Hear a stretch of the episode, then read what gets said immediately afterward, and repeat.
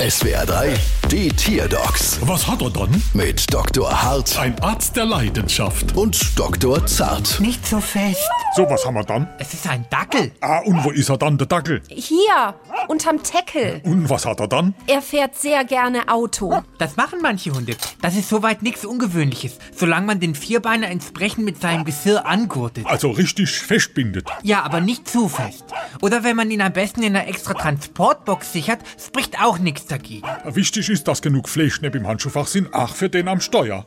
Aber das ist ja das Problem. Sie haben kein Fleischknepp. Zart, bestellt sofort den LKW. N- Nein, mein Dackel setzt sich am liebsten auf die Hutablage. Auf die Hutablage. Und was macht er dann? Er grinst und dann nickt er immer allen Leuten zu. Her, du freundlicher Wauzi. Mama laut.